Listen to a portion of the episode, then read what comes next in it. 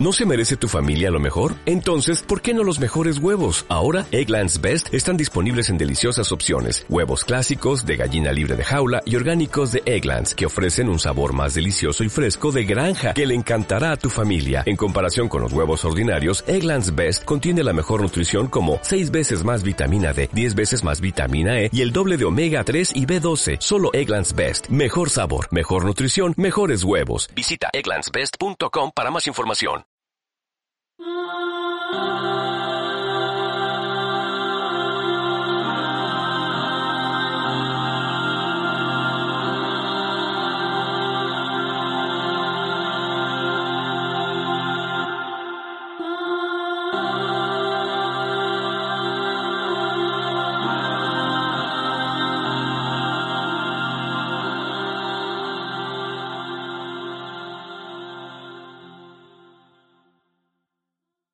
Territorio de Brujas, por Lola Ansira.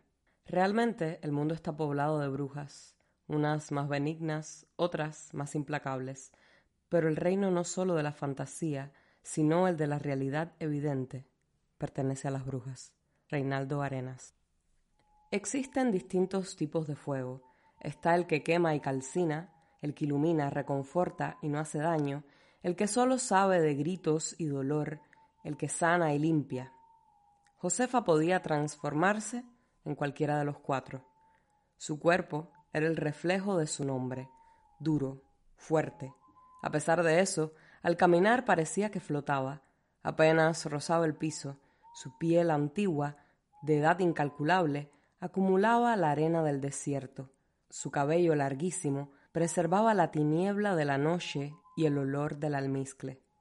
La conocí cuando un hilito de sangre que corría en mi pierna derecha alarmó a mi padre. Él me mandó a limpiar, me dio unos trozos de manta de cielo y me dijo que me pusiera uno dentro del calzón. Asustada obedecí. Mi madre se había ido a aliviar a su quinto hijo con la abuela. Yo era la mayor.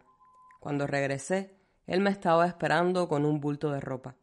Me tomó con fuerza del brazo, con más temor que ira, y me encaminó al cerro de San Pedro. Cuando ya no había casas ni ganado a la vista, apenas en las faldas, me soltó. De aquí te sigues tú sola. En una media hora vas a ver una casulla. Ahí tocas. Te vas a quedar un tiempo allá. Estate serena, chamaca. Me dio una palmada en el hombro que casi me tira y regresó por donde mismo. Mi padre parecía gastarse con las palabras por eso siempre había hablado tan poco. Al soltar un vocablo se encorvaba, como si se desprendiera de su alma de a poquito con cada sílaba. Por eso no hice preguntas. Tampoco me dio tiempo de abrir la boca porque él salió disparado, huyendo de algo invisible. Oscurecía y empezaba a refrescar. Entre el silencio se colaba el sonido de una serpiente cascabel, de matorrales agitados por las correrías de liebres y tlacuaches. Los quebrantahuesos volaban en círculos. Yo estaba tensa, intuía dónde iba, mas no para qué. Avancé cada vez más deprisa, esquivando los cardones y los nopales de púas afiladas, hasta que comencé a trotar. No podía fijarme bien en el camino y las rocas me hirieron los pies. Los zarzales secos me arañaron las pantorrillas. Cuando empezaba a quedarme sin aliento, vi una luz redonda y roja. Me dirigí hacia ella. Sentí que el fuego se alejaba conforme yo me acercaba. De pronto estuve frente a una puerta desvencijada. Me arrodillé para tomar aliento y se abrió. Primero me llegó un aroma dulce a hinojo, luego una voz se fue asomando entre la oscuridad. Mija, qué bueno que ya llegaste. Te estaba esperando desde hace rato. ¿Qué haces ahí en el suelo? Pásate, que el vapor frío te viene siguiendo. Josefa traía un chal sobre los hombros, un vestido holgado y opaco y un paño sobre la cabeza del que pendía un collar de cuentas de colores. Llevaba el cabello negrísimo y largo atado en una coleta. Retrocedió y dejó la puerta abierta. Nunca llegué a entender cómo, en aquel pueblo olvidado, la gente sigilosa y gris como las piedras, o arisca como planta de desierto, parecía estar al tanto de cualquier detalle ajeno a su pereza. Tardé en tomar confianza y entrar. ¿Qué otra cosa podía ser que hubieras hecho tú? Si regresaba, mi padre era capaz de llevarme de las trenzas con Josefa. Entré y me quedé al lado de la puerta, por si acaso. Un olor a herrumbre me dio la bienvenida. Luego descubrí que también olía a moho, a tela guardada. El lugar, apenas iluminado por una lámpara de aceite, parecía abandonado. Una cortina separaba la cocina del resto. Había distintas sillas y sillones repartidos a lo largo de las paredes, por el pasillo que llevaba a una única puerta. Lo reducido de la fachada era eso, una mera pinta. Teresa, deja tus cosas y ven a la cocina. Más que una orden, su voz, en la penumbra, era como un faro, y me dirigí a ella. Dentro, el olor a manzanilla y canela hirviendo me llevó a una taza humeante sobre la mesa repleta de hierbas secas, frascos con líquidos y plastas. Josefa señaló un guacal y se sentó en la única silla desocupada. Me dijo que bebiera y el primer sorbo fue una sensación casi instantánea. Mi vientre dejó de punzar. Tu mamá se acaba de aliviar y tu papá no sabía qué hacer contigo, así que te vas a quedar aquí unos días. Lo que te pasó es normal, a todas nos sucede cada mes, y estás lista para traer chamacos al mundo y para entender el fuego. En mi cuarto te puse un catre, desde mañana me vas a ayudar con los pacientes. En una semana estarás de vuelta en tu casa. Al terminar de hablar, me acercó una charola vieja rebosante de pan de anís recién horneado. Sus ojos parecían estar cubiertos por una capa gris. Muchos decían que era ciega, pero nunca la vi equivocarse al tomar algo, manotear en el aire ni dudar en sus movimientos. En una colchoneta que chirriaba y olía polvo, descansé mejor que nunca. Sin gallos ni alarmas, Josefa despertó de golpe. Ya es hora, niña. Son las cinco en punto. Salió del cuarto, luego de la casa. La vi entrar a la letrina. Un poco más lejos, noté el reflejo de las estrellas en el agua negra de una pila. Al lado, rumiaba una yegua con su potrillo. Me cambié el camisón, tomé una muda y fui a la cocina. Dos mujeres ya estaban preparando infusiones, haciendo montones de hierbas, separando hojas de ramas. A pesar de que la misma penumbra de la noche anterior reinaba dentro, pude observar colgado alrededor del techo pieles y pequeños animales secos, arrugados y negros como pasas. Una de ellas me señaló un cuenco con pimienta roja y unos cucuruchos para repartirla. Les dije que primero me quería limpiar. Una me alcanzó una jícara. Y ni se te ocurra meterte, esa pila es para baños curativos. Nunca vi a Josefa bañarse ahí, y aún así no olía mal. Su humor era dulce, igual al anís. Josefa volvió con un hombre detrás y fueron directo a la habitación cerrada. No tardaron en llegar los primeros pacientes. Yo sabía que trataba diferentes males, que la gente hacía fila durante horas y que más les valía llegar temprano. Pero si preguntabas dónde quedaba la casa, nadie te decía. Era como un pacto comunal, visitarla, mas no hablar al respecto. Supe de personas que regresaban con un corazón nuevo, de mujeres embarazadas que volvían sin panza. Los del pueblo decían que ella era uno de esos fuegos que tenían un pacto con el diablo, que era una mujer de Dios, y aún así no dejaban de visitarla. En catorce, cuando había luna llena y el bramido ardiente del viento traía un tufo a huevo podrido, que los viejos comparaban con la peste del azufre del infierno. Luego se veían bolas de fuego en el aire, luces que nos acompañaban como la que vimos hace rato. Son las brujas, decían, vienen a buscar niños para chuparles la sangre. Hay que presignarse tres veces cada que uno la ve para librarse de todo mal. No había otra explicación cuando un bebé de meses moría en su cuna. ¿Qué otra cosa lo podía matar? Las confundían con las tlahuelpuchi y hasta pensaban que lo que asustaba y hacía huir a unas tenía el mismo efecto sobre las otras. No sabían que el ajo, las tijeras y los espejos no actuaban contra el fuego. Catorce está poblado por generaciones enteras saturadas de terror, obstinadas en sus creencias. Josefa solo hacía el bien, lo sé por el tiempo que viví con ella. Esos siete días se convirtieron en cinco años. Ya no volví al pueblo. Me vine acá, para Matlehuala. y fui a dar con tu abuelo. Te decía, muchos odiaban a Josefa, la llamaban bruja como si eso fuera algo malo, la criticaban por no tener hijos, por estar sola. Alegaban que su matriz estaba llena de guijarros y espinas y que me iba a pasar lo mismo. Pero Josefa no los había tenido porque no deseaba quedarse con un solo hombre, porque no había que elegir entre el placer y la libertad. Le echaban la culpa de cada desgracia, en especial los hombres. Lo utilizaban como amenaza con los niños pequeños y no tan pequeños. Iniciaban la tenebra y la maldecían por lo bajo cuando, por cualquier razón, debía bajar al pueblo. Por lo mismo, sus ayudantes, siempre discretos, se encargaban de lo necesario para los rituales de sanación. Que te quede esto bien claro, Josefa, más que una bruja, era una curandera. Mi primer día me dieron un chal que debía llevar puesto siempre, dentro y fuera de la casa, cubriéndome medio rostro. El olor a herraduras oxidadas del sitio se disfrazaba con la esencia penetrante de las ristras de ajo, los manojos de hierbanís, ruda, hierbabuena, altamisa, epazote, llantén, flor de muerto, cuya. También había montones de raíces y semillas dormidas, cogollos, hojas, pelo y granos de maíz. Me mostraron por primera vez las casitas de avispa, las espinas de puerco espín, el coral, la cáscara sagrada, los corazones verdes y los huesitos resecos de distintas alimañas, cada elemento con distintas propiedades medicinales, dijo una, lo mismo son bondadosos que peligrosos. Cada cuerpo es diferente. Debemos ser precisas, dijo la otra. Josefa atendió durante horas seguidas a los pacientes conforme iban llegando. La mayoría eran adultos, aunque en ocasiones llevaban niños que necesitaban una limpia, contorsión de intestinos o una simple gripe. A falta de médico en catorce, ella era la única alternativa. Una vez, un pequeño se coló hasta la cocina y preguntó ¿Qué comen las brujas? Bolín, biznaga y a ti, soltó una de las ayudantes al momento.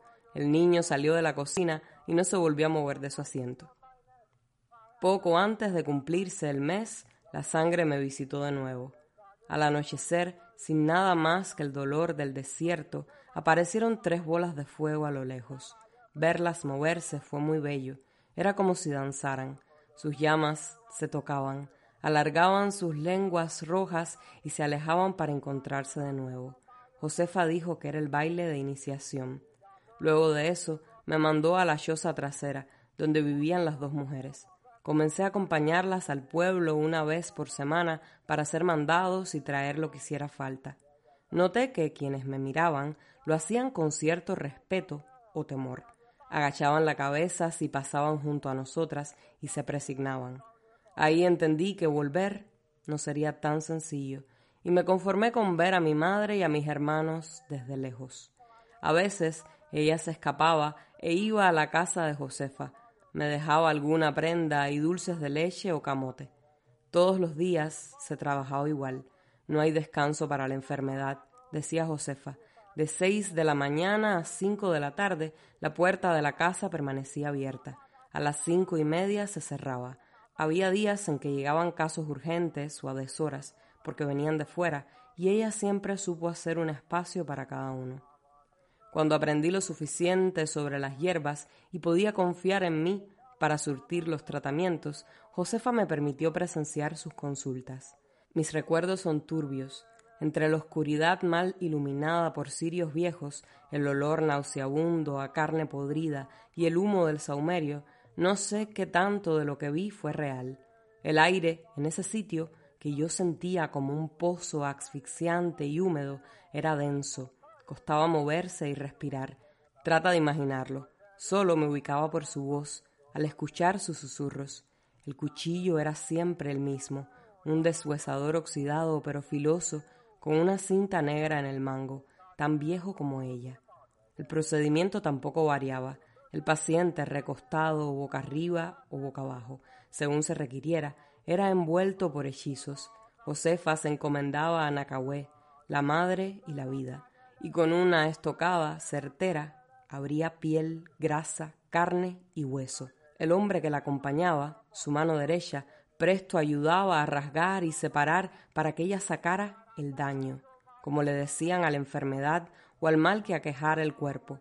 Luego, Josefa, ávida, metía los dedos adornados siempre con sus anillos enormes de oro y plata, y hundía también las manos. Estirpaba el tumor, el hígado, la vejiga, la próstata o matriz, el pulmón o hasta el corazón dañado, incluso huesos.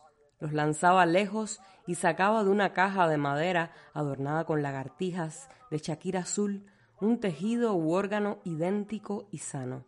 Lo levantaba sobre el cuerpo recipiente y lo dejaba caer.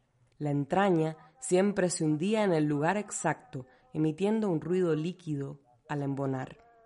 Todo aquello transcurría en baños de sangre y dolor, y si se trataba de un hombre, había además gritos y blasfemias. Después, Josefa pasaba las manos sangrientas sobre la herida, untaba mejurjes y colocaba vendas. Recetaba lo indicado y decía que después de tres días de reposo estarían sanos y podrían volver a trabajar. A los del pueblo los trataba con brebajes y pócimas, a los extranjeros con medicamentos. A quienes eran muy católicos les recomendaba rezar y a los huicholes el contacto con la tierra, invocar a Tatewari, el abuelo fuego. No me preguntes de dónde salían esos órganos, yo tampoco lo sé.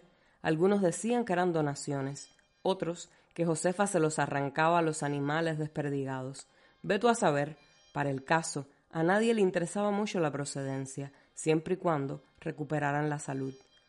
Ya lo ves, niña, ni demonios ni diablo. Esta es la pura magia de la tierra, la naturaleza misma de la vida. El universo susurra en soledad. Son sus palabras las que sanan a través de mí. Yo no me convertí en sanadora, nací siéndolo. Nadie me dio a elegir. Aprendí a descifrar los secretos, a utilizar el poder, a comprender el cuerpo, me dijo Josefa al terminar la primera faena en la que participé. Esta sabiduría se remonta al inicio de los tiempos, de nuestros orígenes. La naturaleza es una diosa poderosa, yo no más la interpreto. Estos ritos, ofrendas y sacrificios me ayudan a proteger a todo aquel que lo pida. Nuestra tierra seca nos obliga a esto, a comunicarnos con ella. Hechicera o bruja, Da lo mismo como me digan. No te imaginas cuántas somos. Aunque nunca las hayas visto, ahí andan. Estamos al tanto las unas de las otras. Hay otras que hablan con los muertos, adivinan el futuro y tienen visiones. Yo no más curo. Sabes que Wirikuta es tierra sagrada. Para los indígenas, el mundo como lo conocemos nació aquí. De ahí viene el poder de la tierra Nuestras bolitas de fuego no son otra cosa que un buen augurio, la esperanza para muchos, el alivio de la enfermedad, el consuelo para la aflicción, una guía en medio del abismo. El poder en la sangre y las manos de las brujas es inmenso. No temas cuando las veas de nuevo en medio de la oscuridad muda. Piensa que podría ser yo.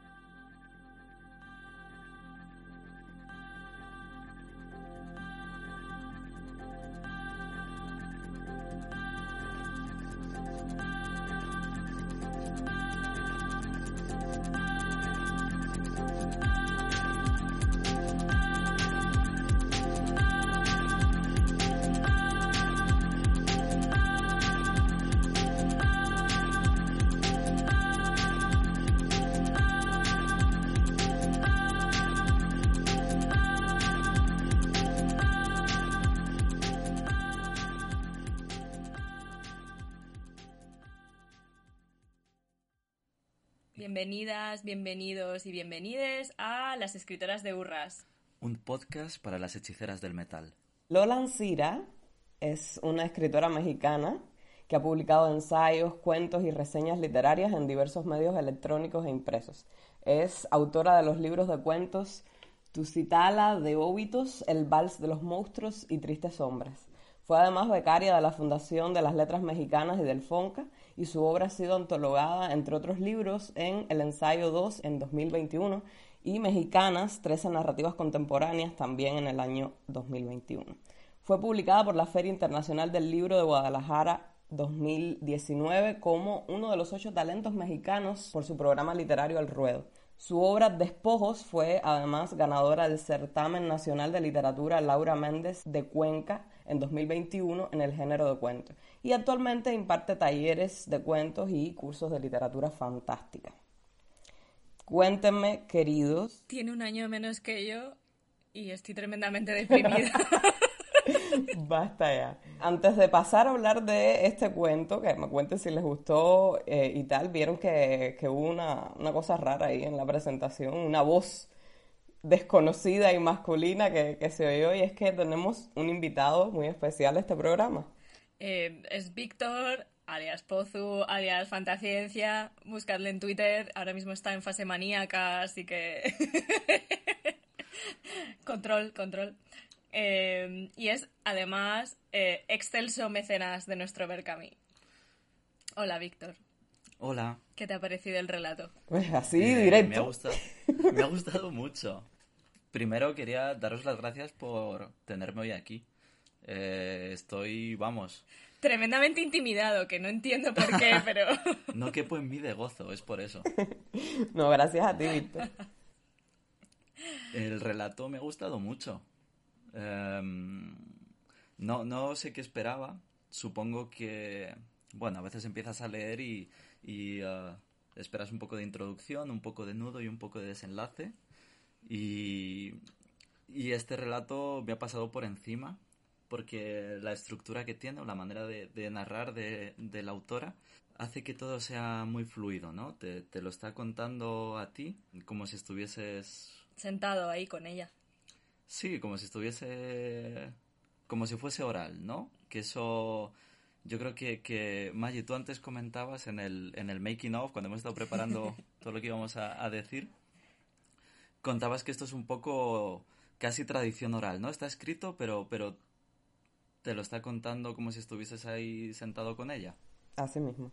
Sí, sí, yo decía que me recordaba mucho, que era un poco cliché, pero me recordaba mucho a la manera eh, de contar tanto los cuentos como la novela de Juan Rulfo. En este, en este sentido, además, cuando se mezclan elementos sobrenaturales, como ocurre aquí, esa naturalización del discurso y además ese apego a, formas eh, del lenguaje que son más de, la tradición oral, me parece que es una, uno de los puntos fuertes de, este relato. Y a mí me, me encantó cómo lo hizo el autor.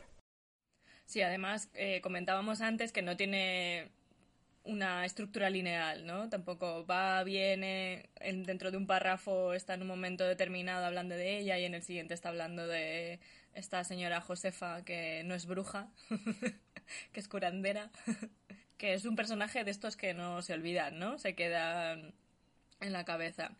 Yo la asociación primera que he hecho ha sido con Terry Pratchett.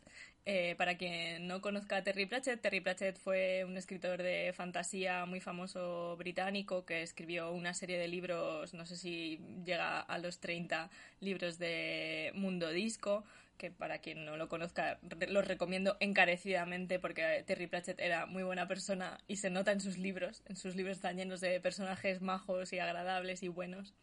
Y mm, entre esos personajes están las brujas, que son tres, las, las, brujas principales son tres, y a lo largo de los libros eh, nos, la, nos compara la forma de hacer magia de las brujas con la forma de hacer magia de los magos, que es una comparación entre el heteropatriarcado y la interpretación del matriarcado en, la, en, la, en el mundo rural, porque los magos están en la universidad haciendo mm, cosas que ponen al universo en peligro y mientras tanto las brujas están en el campo eh, ayudando a las mujeres a parir, ayudando a cicatrizar heridas de eh, los trabajadores del campo y ayudando a, nacer a cabritillos también, ¿no? Y cuidar las abejas y este tipo de, de cosas.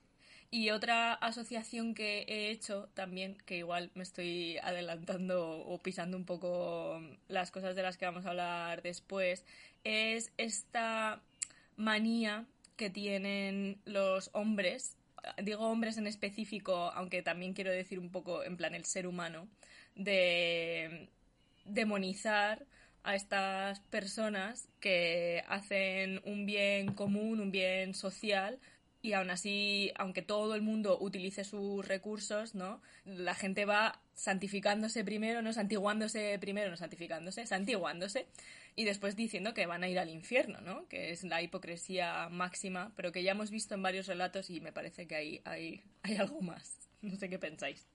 Totalmente, yo creo que este relato es eh, un ejemplo buenísimo de, de, esta, de este tropo casi en la literatura, sobre todo fantástica, y sobre todo cuando está escrita desde un punto de vista, vamos a decir, masculino, patriarcal, que es la condición de mujer como monstruosidad. Y esto se ve en varios momentos, no solo, no solo en esta demonización de, de, las brujas, ¿no? Que de hecho me encanta cómo empieza ese cuento, eh, que nos habla de los diferentes tipos de fuego y de las diferentes eh, cosas atroces que pudieran hacer estas brujas, pero ellas deciden eh, ser buenas y deciden sostener el mundo, ¿no? pero no solo se ve en esta demonización, decía, de las brujas, sino en ese episodio que me parece fundamental, que, que es cuando la, la, protagonista tiene su regla por primera vez y la reacción que tiene el padre ante, ante este acontecimiento, que la trata precisamente como un monstruo, como algo que, que él no sabe lidiar con qué y que bueno, se la tira para allá a, a la bruja, a las brujas que son las que pueden lidiar con esta con este hecho casi sobrenatural que es la primera regla de, de la niña.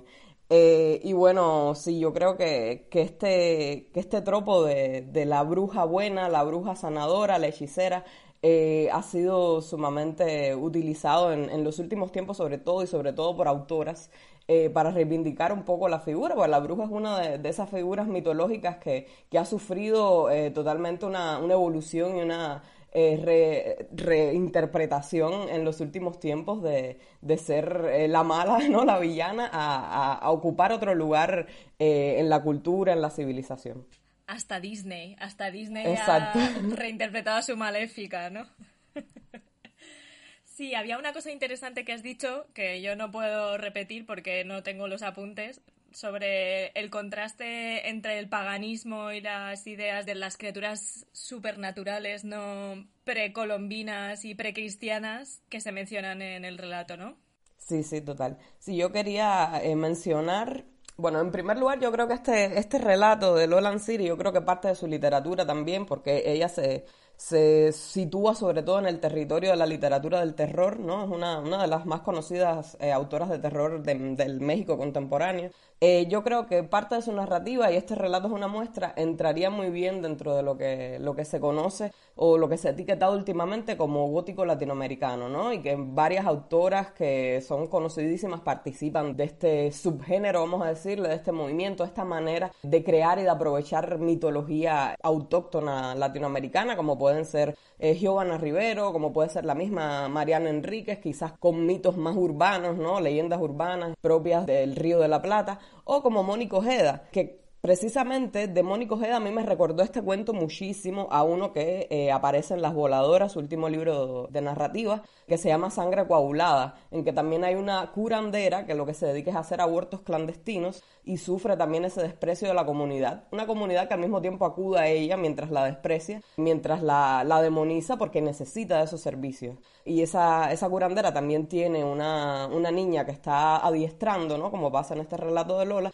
Y bueno, alrededor de la niña también suceden cosas que tienen que ver con su crecimiento, su aprendizaje. El relato de Mónica Ojeda tengo que decir que es mucho más macabro, ¿no? Este te deja un, un buen sentimiento en el cuerpo, ¿no? A pesar de que de que eh, lo hemos ubicado y lo hemos traído en febrero, eh, precisamente porque es el mes del horror, de las mujeres que escriben horror, me parece que es un horror diferente, ¿no? Y que el horror, como ya hemos visto aquí en este podcast muchas veces, parte de, otra, de otros lugares, ¿no? No, no, no de lo sobrenatural y no de la criatura que uno en primer lugar pensaría que, que es la que va a causar eh, horror.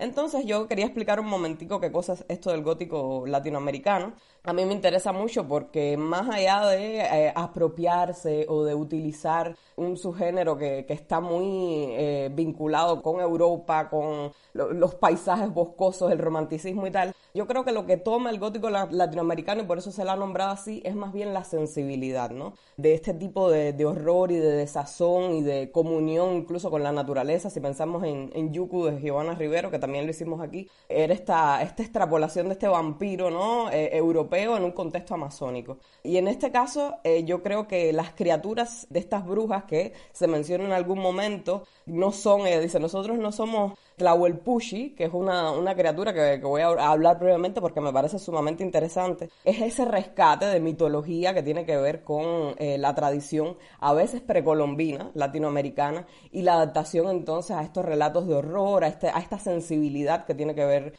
con el gótico. Las Tlahuelpushi son entidades mágicas, entidades sobrenaturales que vienen de la cultura náhuatl y que son heredadas de una leyenda azteca. En principio, la leyenda azteca podían ser entidades femeninas o masculinas, pero cuando se mezcla con la cultura judio-cristiana, que se demonizan además porque al principio no eran ni buenas ni malas, simplemente eran entidades mágicas que se alimentaban de, de sangre de los animales y de sangre de personas, pues empiezan a demonizarse. Eh, se centra sobre todo en una figura femenina, ¿no? que eso es muy típico, ¿no? de la bruja y la vampira femenina, y se dice entonces que eran devoradoras de niños. De hecho, luego antropólogos han estudiado la leyenda, ¿no? Por qué es que surge eh, este tipo de, leyendas, ¿no? Que en diferentes culturas, en la escandinava también hay, hay criaturas que, se alimentan de niños y, esto se utiliza sobre todo para, para explicar muertes infantiles que podían ser, qué sé yo, por asfixias que ocurrieron por accidente, por infanticidios que fueron encubiertos, por muertes súbitas de bebés y entonces eh, eh, aparece esta leyenda ¿no? dentro del acervo cultural. Pero me parece que ese aprovechamiento de esta leyenda tan típica, en este caso del altiplano mesoamericano, pues es un, un, modo y un ejemplo de cómo se está desarrollando el género del horror y cómo está rescatando otro, otro tipo de elementos, de entidades, de, de monstruos incluso, que no tienen necesariamente que venir de, de Europa, ¿no? Y ya me caigo, que he hablado mucho. Bueno, pero te lo que has dicho es muy interesante y no podíamos sustituirte, o sea, tenías que decirlo tú. Sí, o sea, hay muchas cosas que se derivan de esta conversación. Nos vamos a poner un poco rojeras. no me vais a perdonar, pero tenemos aquí al representante del izquierdismo en redes. Está aquí mirándome como en plan, pero ¿qué dices? Porque tú tenías algo que decir sobre la percepción del trabajo, ¿no, Pozu, en el, en el relato? Bueno, lo primero es que también leyendo el, relato me ha resonado mucho a estos um, últimos dos años y, un poco a, ciertas cosas. Eh, está enlazado con lo que estabais comentando, ¿no? De la demonización de, de la mujer. Ha pasado también durante la pandemia con un trabajo que es un poco el, trabajo que se desempeña en el, en el relato, eh, que es, eh, bueno, el, sanitario, eh, las enfermeras, también las administrativas que te toman nota antes de pasarte a las enfermeras y cómo en, en ciertos países, por lo menos aquí en España, que es un poco lo que conocemos, hay gente, muchos hombres, que cargan contra las sanitarias porque lo están haciendo mal, porque se están aprovechando, porque yo pago tu, tu salario, eres una empleada pública, me tienes que servir a mí, pero luego acaban yendo, acaban poniéndose la vacuna, acaban pidiendo por favor que les cuiden, porque les duele un mm. poquito aquí y necesitan que alguien les cuide y ese es el papel que hacen en, en España en el siglo XXI las enfermeras y las doctoras y en el relato las brujas. Mm. Y eso me parece que, que está muy claro en, en, el cuento, ¿no? Eh, además, explícitamente se menciona que cuando las curanderas... Practican las cirugías, ¿no? Practican las cirugías, los hombres gritan más. es una de mis frases favoritas del relato, yo creo. Es que es, es buenísima. por real. buenísima por real y, y, bueno, y además, enlazándolo también con, con, todo esto, explícitamente en el relato se menciona un horario. Mm. Tienen un horario. No como nosotros, ¿no?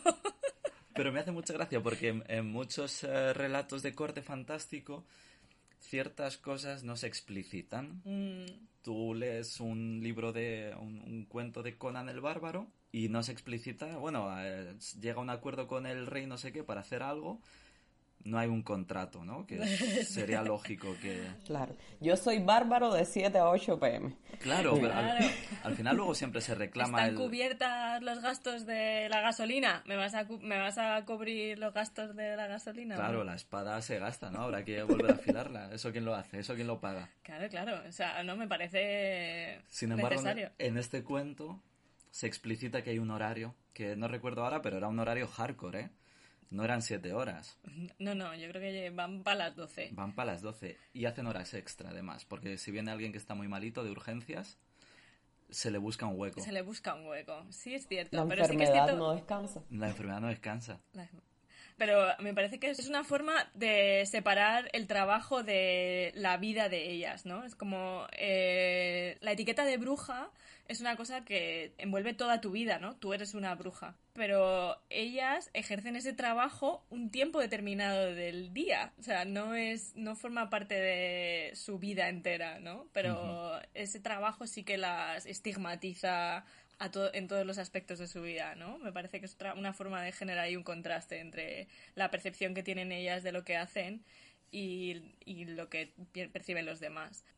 Otra cosa que se me está ocurriendo así mientras estoy hablando de esto y es que Josefa es la bruja, pero Josefa tiene un montón de ayudantes. O sea, tiene muchísima gente ¿no? Hay mujeres, hay hombres ayudándola a, hacer las cirugías. O sea, ella es la cirujana, pero luego tiene a los auxiliares de la cirugía y ella es la médico, pero las que fabrican las medicinas son sus ayudantes. Y esa gente no tiene ese estigma tan fuerte. No, y es curioso también, ahora que lo dices, que como ella dice, de- dependiendo de quién sea el paciente, le indica como medicina más occidental, no, si son como de la ciudad o no sé qué, bueno, pues entonces le mando a tal cosa y si son quizás más supersticiosos, va cambiando, o sea, hay una, hay una concepción ahí muy moderna, ¿no? De la medicina también, que a veces eh, vinculamos a No, estas... no, es ine- inexistente en la Exacto, medicina que actual. vinculamos a estas hechiceras con cosas muy rurales, muy eh, tradicionales, pero, pero esta señora es una cirujana donde las hay. Sí, o sea, está muy bien. Ahora, ¿cómo lo hace? ¿Cuáles son los métodos? ya.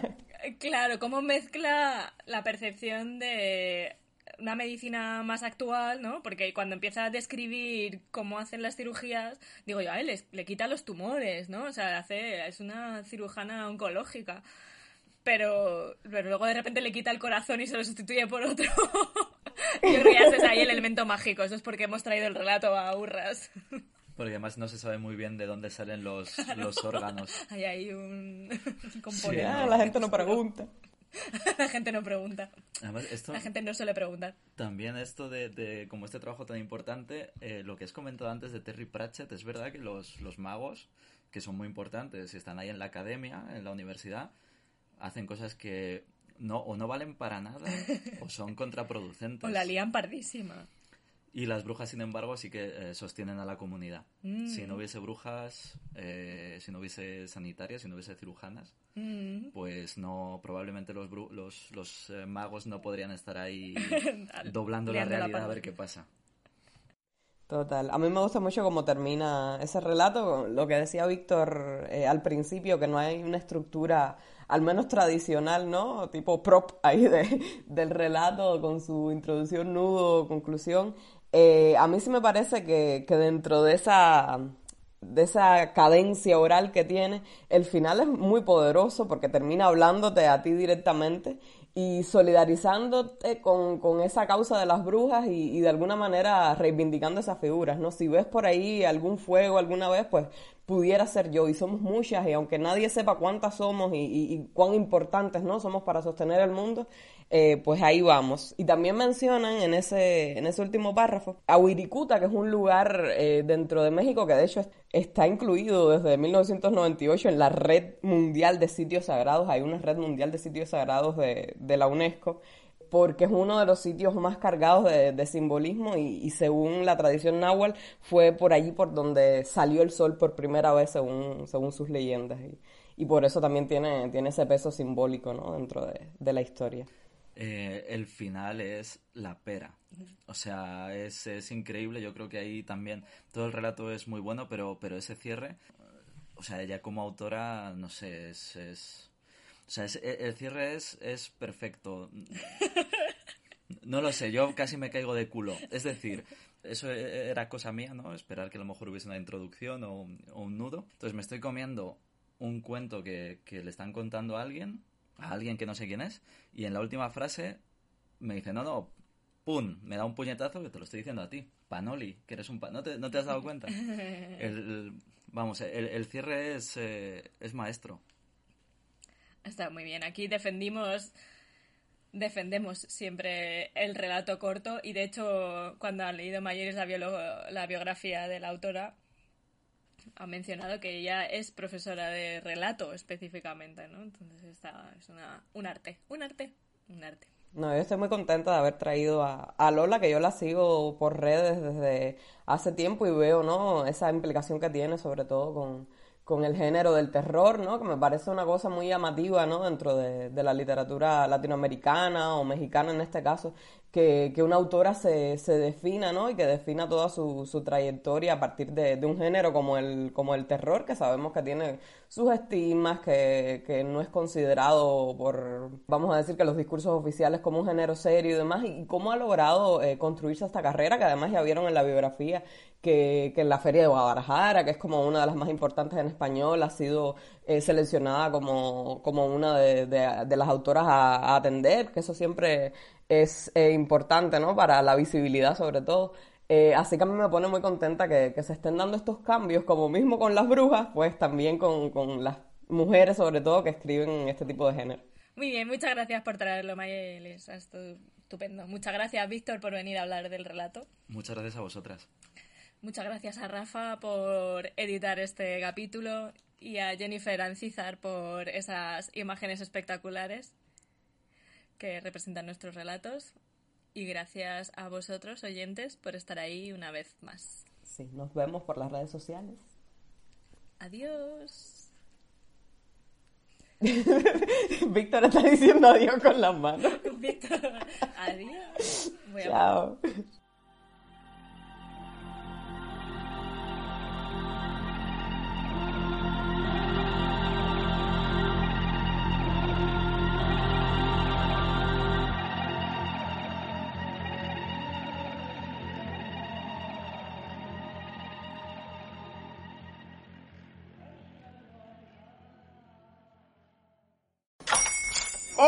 buenos días, mi pana. Buenos días, bienvenido a Sherwin Williams. ¡Ey! ¿Qué onda, compadre?